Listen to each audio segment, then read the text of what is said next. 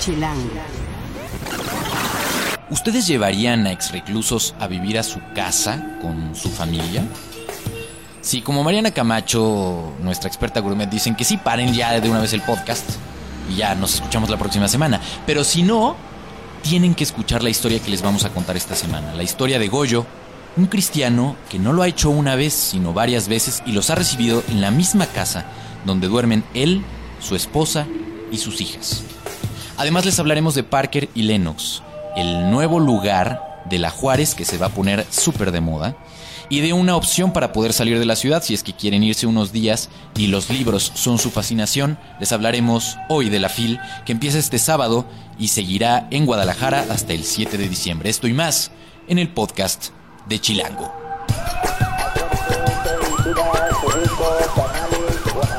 Chilango. Cine, conciertos, restaurantes, antros, bares, historias de ciudad, sexo, teatro, humor. Haz patria y escucha Chilango. Este podcast es presentado por Bacardi, Untamable since 1862.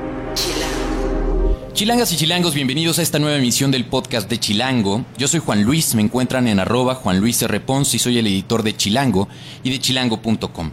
Encuentren cada martes un nuevo podcast en chilango.com diagonal podcast o se pueden suscribir en TuneIn, Mixcloud y también en la tienda de iTunes, donde por cierto les tenemos una gran noticia. Gracias a ustedes, gracias por sus escuchas. Estamos en el top 20 de los podcasts de iTunes México. Estamos súper contentos de haber entrado ya en eso, entre los 20 podcasts más escuchados.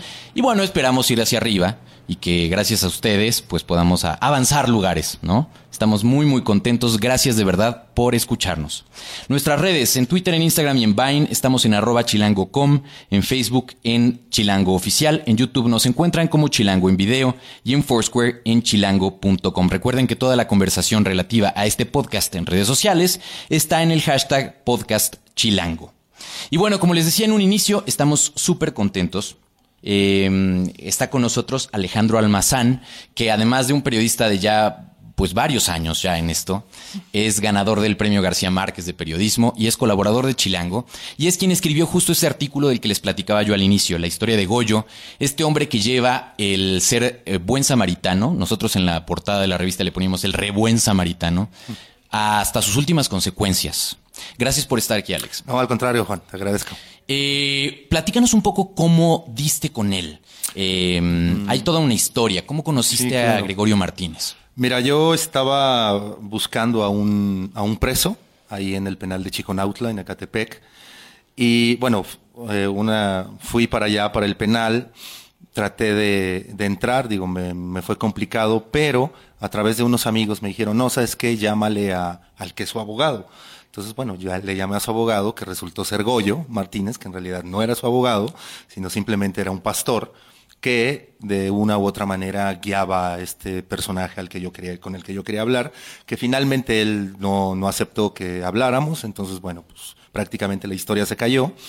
Pero fue muy, muy curioso porque Goyo, en, digamos, empezó a platicarme ahí en el mismo penal donde lo, lo topé, empezó a platicarme de Dios, empezó a platicarme todas estas cosas que yo, digo, francamente, sí le pongo como, como un alto. Digo, a mí siempre me ha parecido que las personas que son muy religiosas, no, yo no confío mucho en ellas. Entonces, pero llegó un momento en que me empezó a contar su historia, o sea, más allá de, del rollo re- religioso, estaba una historia y la historia de él era que era un tipo que había pasado su infancia pues en las calles, drogándose en Ecatepec, hasta que un día viene, eh, viene un, un día clave que eh, lo quieren matar, él empieza a, se huye, corre, está lloviendo, hace viento, y escucha una canción de Bostic De hecho, vamos a escuchar un poco de esa canción, ¿te late? Esta canción es El hombre y el maestro de la banda Bostic. Y esto es lo que justamente Goyo escuchó ese día en el que su vida cambió.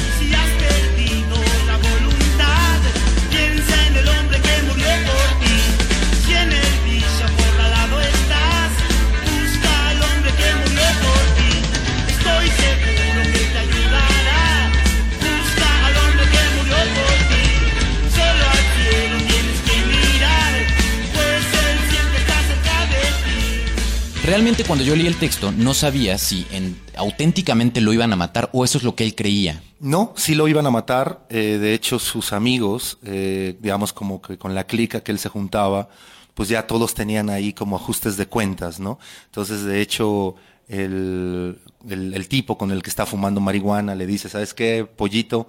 Te van a matar. O sea, mis amigos te, te van a matar.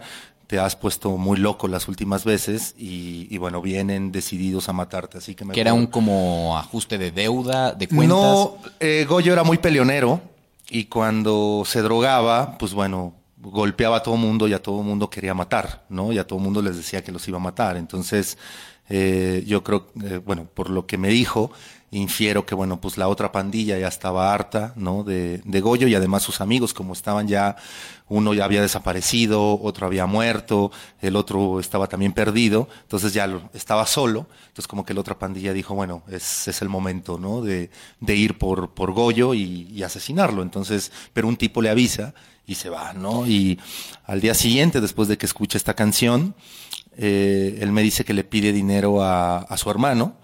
Su hermano nunca le había prestado dinero y ese día le da dinero, le dice, ok, está bien, porque su hermano sabe que se lo va a meter en drogas, ¿no? Entonces, pero se lo da y entonces se va directo a Pachuca en- con unos familiares y ahí con estos familiares resulta que son evangélicos, ¿no? Y entonces lo regañan, lo, lo visten, lo peinan, le cortan el pelo, etc. Y ese día va a la iglesia. Y desde ese día, Goyo se transforma en este, eh, bueno, en un cristiano, ¿no? Eh, ser el samaritano, digo, poco a poco lo fue haciendo, digo, estos cristianos de pronto, digo, independientemente, bueno, pues que sean o no cristianos, tienen esta parte, ¿no? De, de ayudarle de pronto a la gente. Entonces, bueno, Goyo empieza a ayudar, digo, ba- bajo su, con su presupuesto, el hombre es muy pobre hasta ahora, y eh, conforme van pasando los años es cuando viene esto, ¿no? Que, que fue lo que a mí me interesó, que era, eh, no solamente va a las cárceles a evangelizar a los presos, sino también termina siendo su, tutor. Y al ser su tutor, él tiene que firmar que se hace responsable cuando ellos salgan, cuando ellos salgan libres de llevárselos a su casa, ¿no? Entonces, cuando se los lleva a su casa, pues bueno, es donde está el shock, ¿no? Porque está su esposa y están cuatro hijas, ¿no? Entonces, Y es que en México tenemos una, yo pensaría, eh, el dato exacto no me, no, no me lo sé, pero hay una muy buena, eh, un muy buen porcentaje de la población que tiene una eh, formación, llamémoslo así, judeocristiana, que está basada mucho en el amor al prójimo. Exacto. Una de las cosas que más me llamó la atención cuando Javier Pérez, que es nuestro editor de reportajes, me propuso este texto que tú a su vez le proponías, era esto. Eh, me, me pareció muy interesante como en una ciudad donde ahorita estamos viviendo cosas, uh, un nivel de estrés muy importante, eh, donde, el, donde el ambiente se est- está como muy caliente, donde cada vez es eh, más fácil pasar por encima del otro, donde mm, ves agresiones a la orden del día en cualquier lugar de nuestra vida citadina, pues me parece muy impresionante que alguien esté llevando hasta ese punto ese amor al prójimo porque él está convencido de que es la misión que Dios le pone. Claro. Eh, Tú en el texto pones o, o mencionas que sé que no está loco, dices una parte. ¿Por qué? Porque, digo, yo me la pasé hablando con él varios días, ¿no? Y digo, en algún momento estás buscando algo de locura, ¿no? Pero no, digo, yo terminé dándome cuenta que simplemente es un hombre, esto con el amor al prójimo. Yo, yo también creo que en algún momento el mexicano dejó de necesitarse, o sea, nos necesitamos, ¿no?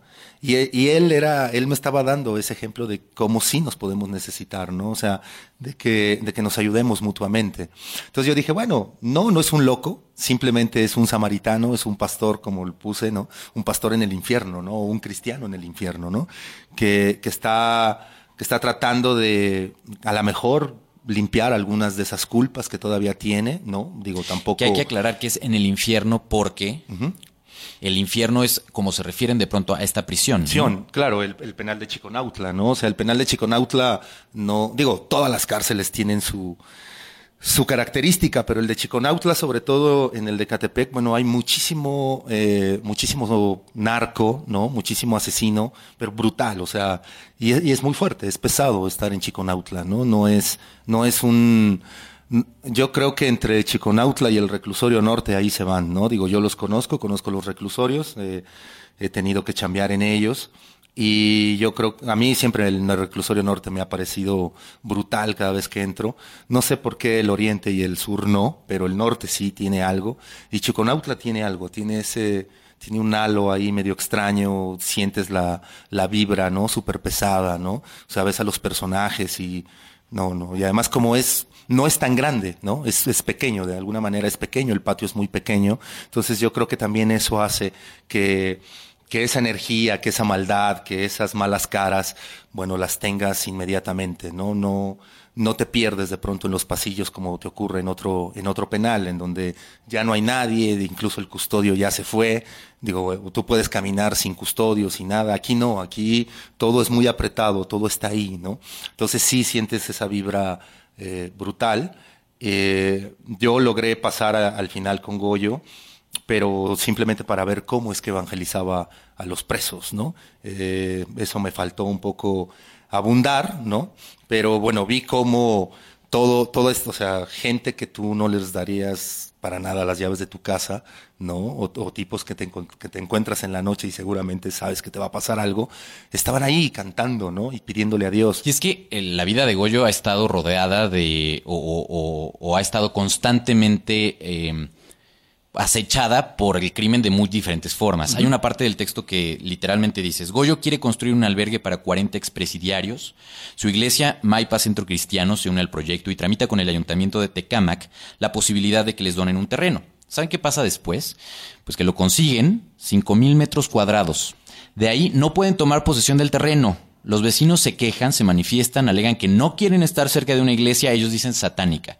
De ahí amenazan de muerte a Goyo. Luego los vecinos ganan y la alcaldía de Tecámac construye un parque que pocos usan. Luego Goyo lo intenta de- otra vez. Una asociación civil les dona entonces 600 metros cuadrados. Y en dos años Goyo apenas ha puesto la mitad de los cimientos. Calcula que necesita 3 millones de pesos para terminar el albergue. En una parte del texto tú dices, llega, eh, hay unos sicarios que primero eh, lo amenazan y le piden una cuota y después le ofrecen Dinero. Dinero. Cuéntanos un poco eso. Sí, Goyo me cuenta que hay unos tipos de ahí de la, pues, del cártel de la familia que empezó a azotar mucho esa parte de Catepec. Entonces le empiezan a pedir la cuota, ¿no? Ya sabes, esta, esta cuota semanal o mensual, depende a los, el, el arreglo que traigan lo- el, el cártel. Que además cada vez escuchamos más de Sí. ella alrededor de la ciudad. Claro, por supuesto, ¿no? Y bueno, pues le piden a, a Goyo, Goyo, pues bueno, pues la empieza a dar, y un día lleva la Biblia, ¿no? Lleva la Biblia, se las da a, a un, a un tipo que dice, ¿sabes qué? Yo, bueno, que es como el jefe, como es el que recibe el dinero, y luego este tipo lo manda a llamar, porque le dice, oye, quiero entregar mi vida a Dios. O sea, quiero que me ayudes.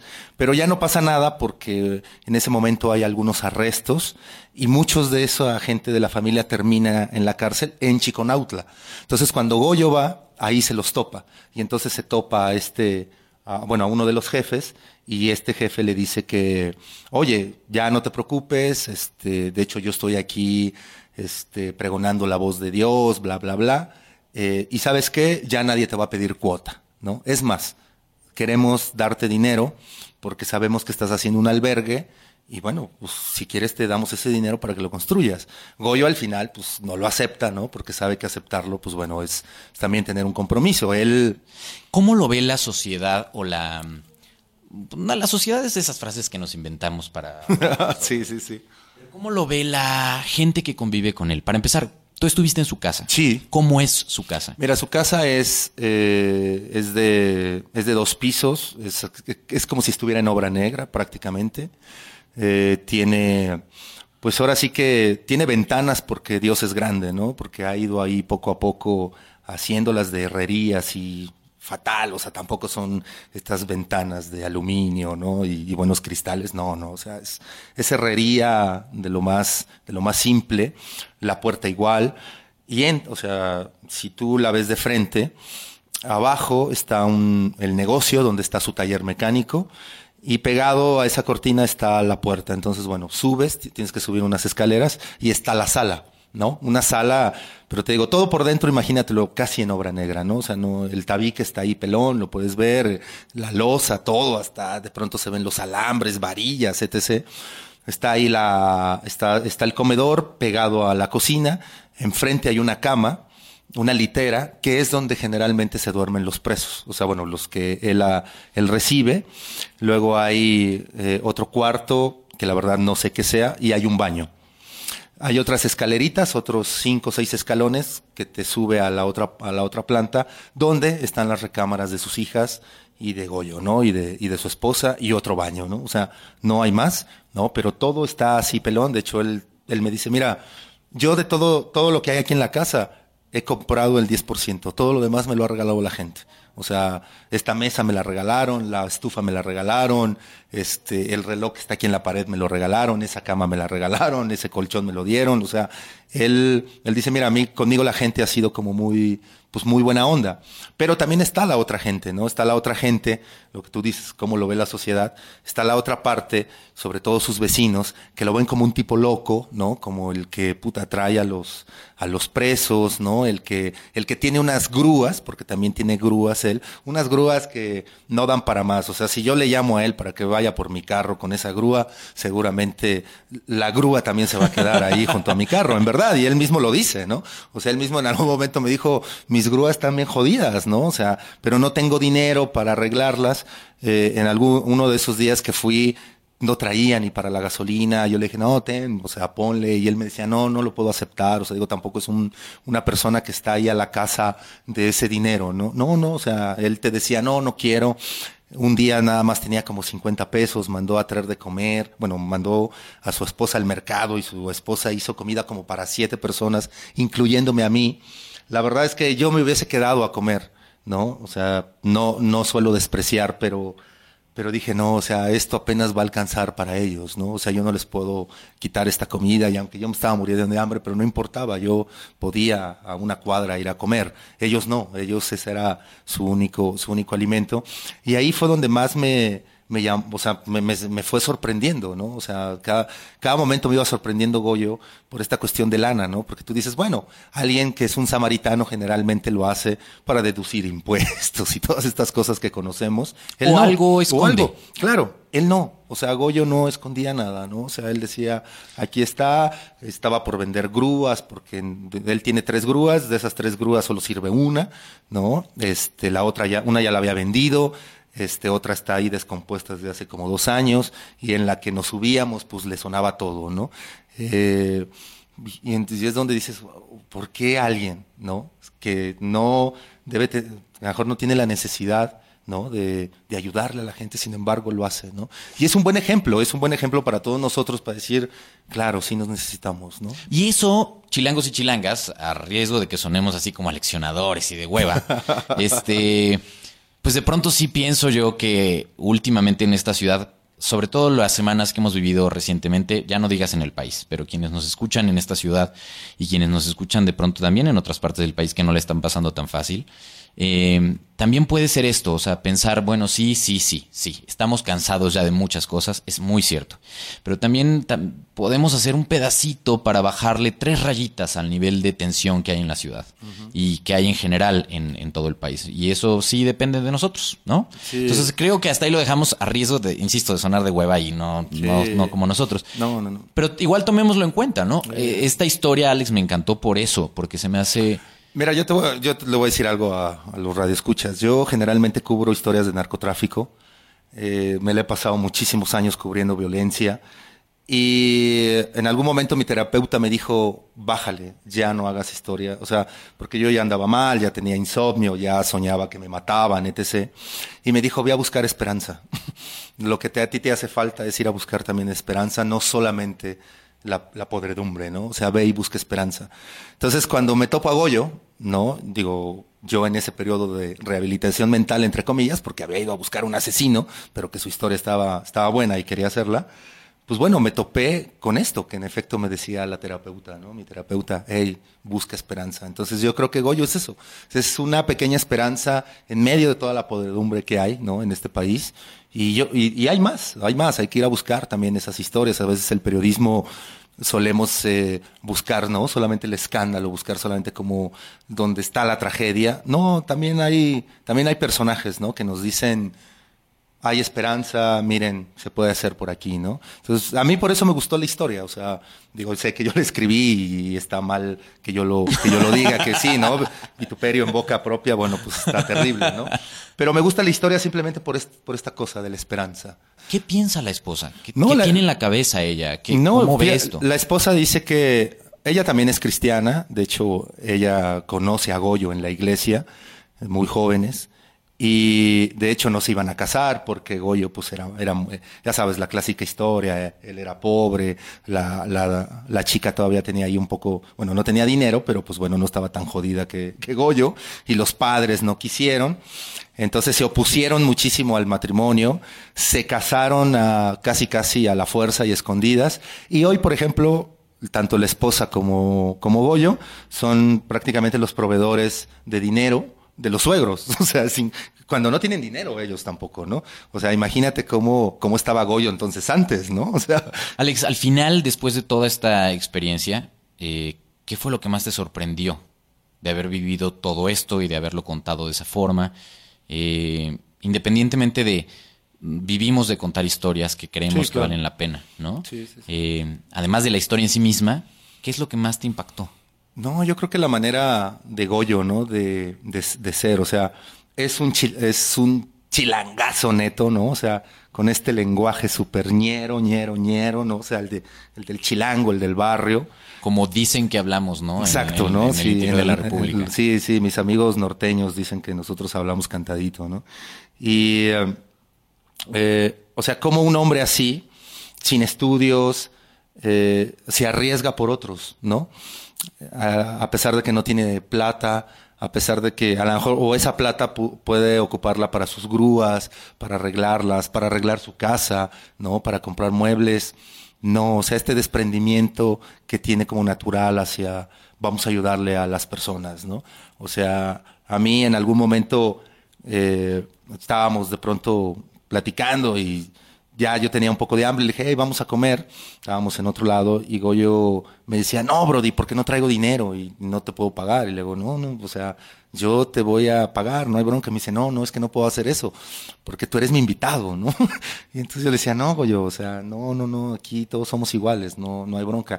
Y él terminó aceptando, pero con muchísima pena, o sea, eso, eso me, eso, eso me llamó la atención, como un tipo da, ¿no? Te, te da, pero cuando a él le quieres dar, no, tiene, tiene como esa penita, ¿no? De no, no, es que yo no me lo gané, o sea, no me lo merezco, ¿no? Eh, de verdad, en serio, les recomiendo muchísimo estos últimos días que queda este número de Chilango de noviembre en circulación, que si les interesó este tema, pues consulten Chilango, que la encuentren en puestos de periódicos locales cerrados en toda la ciudad. Eh, como bien dice Alex, es uno de estos textos que nos hace ver otro tipo de noticias a lo que estamos escuchando cada vez más en, en la ciudad. Y en esta revista y en este sitio de internet la amamos con pasión. Entonces, pues nos toca hacer algo por nuestra ciudad. Gracias, Alex. No, al contrario, Juan, te lo Si tienen alguna muchísimo. duda, te pueden encontrar en Alex con triple X, X, ¿no? ajá. Almazán. Arroba, Arroba. Alex triple X. Ya en otro podcast me contarás si tiene que ver con otra parte de tu profesión. No, quizá. en realidad puse Alex Almazán, pero ya estaba con una Tomado. X, luego le puse con dos, ya estaba, y le Y puse mira, con tres y estaba, tres. y estaba libre y dije, bueno, y ya después dije, ups. o Se vuelve memorable. Sí, dije, bueno, yo creo que estas tres X pues, puede resultar bueno o malo. Pues eventualmente si tu terapeuta te manda a hacer otro tipo de textos, pues la industria porno puede ser. claro. Gracias, Alex. No, al contrario, Juan. Chilango. Esto es Tercera Llamada. Tercera Llamada. Comenzamos. Si pasa en la ciudad, está en Chilango. ¿Qué vamos a hacer este fin de semana? Hay varias opciones. Algunas tienen que ver con la Ciudad de México y otras fuera de la Ciudad de México. Y para ello están hoy con nosotros Isabel Silva, que es nuestra editora adjunta en la revista Chilango, y justamente nuestro editor de reportajes, de quien les hablaba hace un ratito, Javier Pérez, también de la revista Chilango. Gracias por estar aquí con, con nosotros. Hola, hola. Cuéntanos, Chere, ¿qué nos vas a recomendar aquí en la ciudad? Pues bueno, eh, yo acabo de visitar un lugar que me encantó. Eh, es, se llama Parker. Eh, la verdad es que los que lo, inauguraron, los socios, entre ellos está Plaqueta, ¿no? Tamara de Anda, esta bloguera claro. famosa y está Ricardo Franco, que también es socio en otros restaurantes muy buenos. Este, ellos inauguraron eh, dos lugares en uno. Inauguraron el Parker y el Lennox. El Lennox es un tipo diner gringo, este, en donde vas a encontrar sándwiches, hamburguesas y cosas llenadoras y ricas. Pero como además para dicen que muy bien dedos. hechas, Muy bien ¿no? hechas, tienen una cocina muy buena. De hecho, eh, la misma cocina este, te, te lleva cosas a, o sea, te puede servir al Parker y yo sí cené en el Parker antes de, del grupo de música y tal, y la verdad es que está muy bueno, llenador y rico. Está increíble, está en la Juárez, en la esquina Sí. de Keike. Está en General Prim y Milán, está de hecho juntito al bar Milán. Entonces, Ya con eso saben perfecto. Los Sí. que viven en la Ciudad de México muy probablemente ya ubican exactamente dónde está. los ochenteros como yo.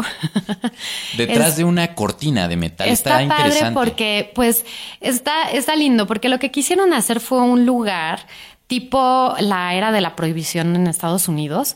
Entonces, lo, lo, como que lo escondieron, escondieron el Parker detrás del Lennox. Entonces, tú entras primero al diner y, y cruzas un diner que además está muy bonito, está, es como una decoración bastante sencilla, pero muy bonita.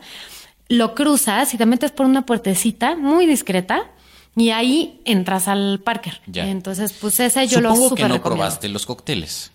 Me imagino. No en estas, en estos momentos no. Es que antes de saber ustedes, puede escuchas que como Chere está embarazada, por eso se lo digo, porque no probó los cócteles. tomé muchas limonadas, buenísima.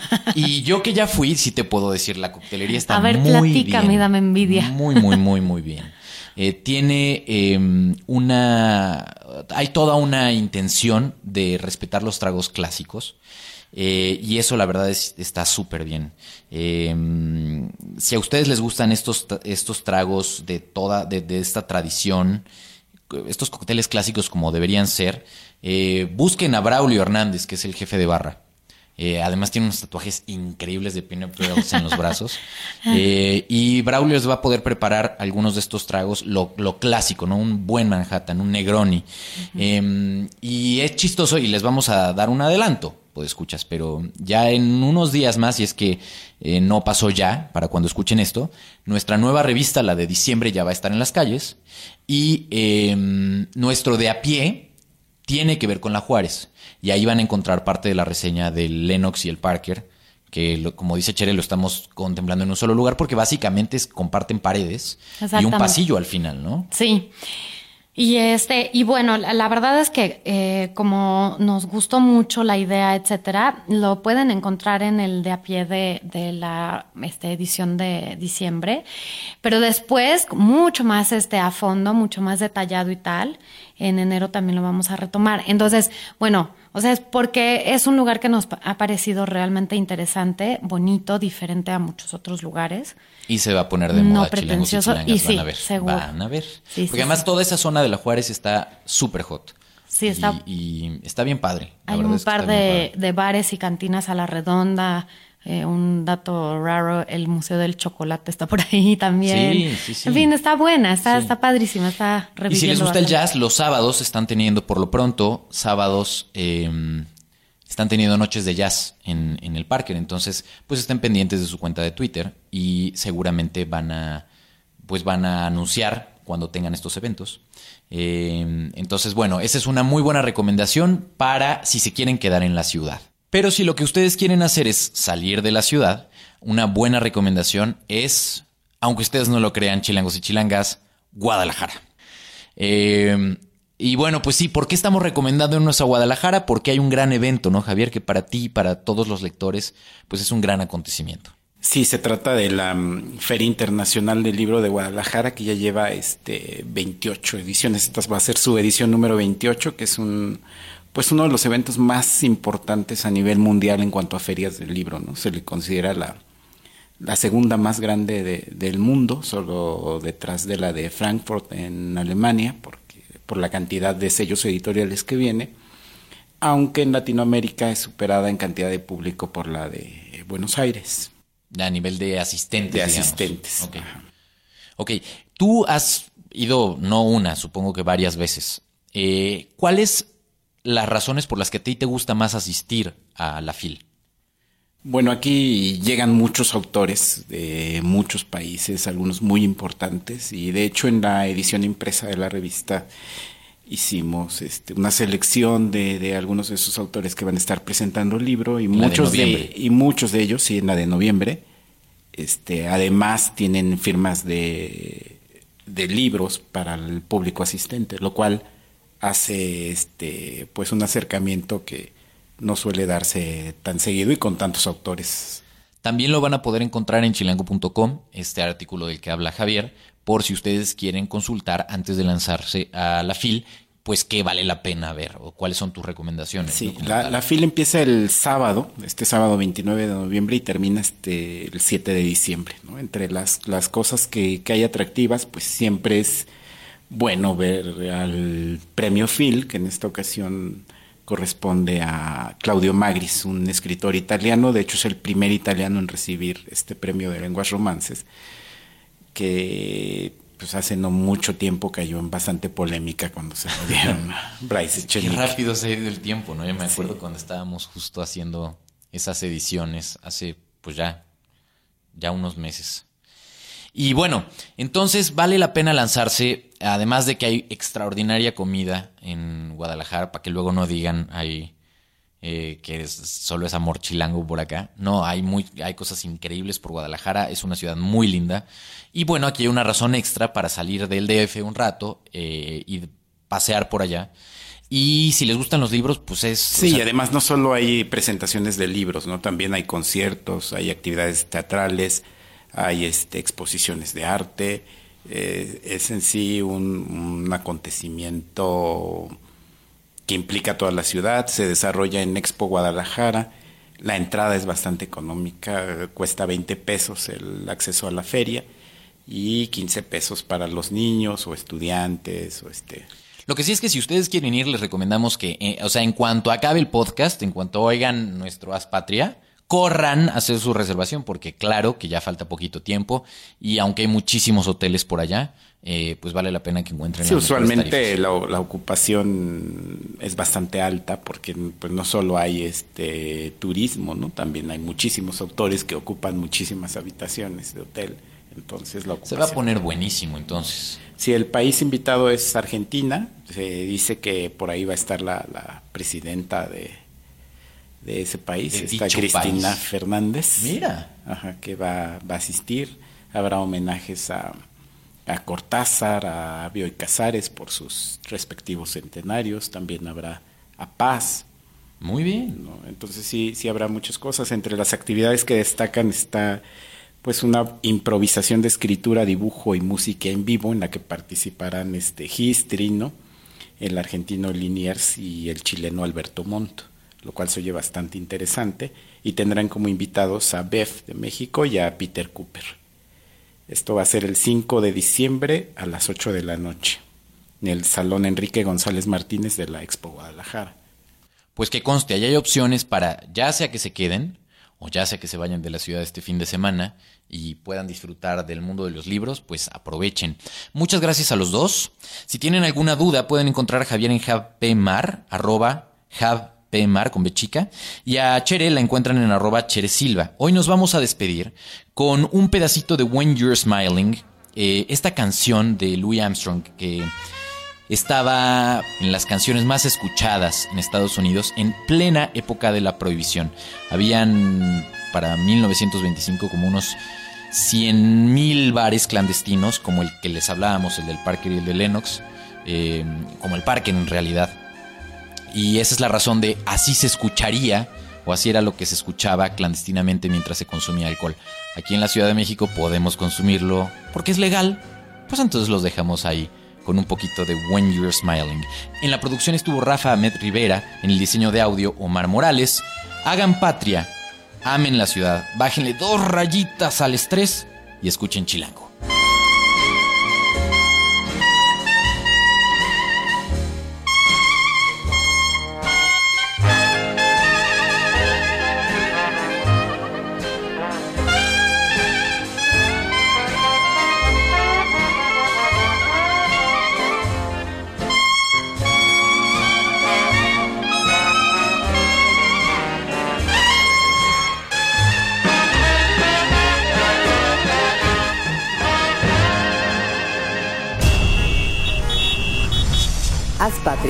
Y escucha Chilango.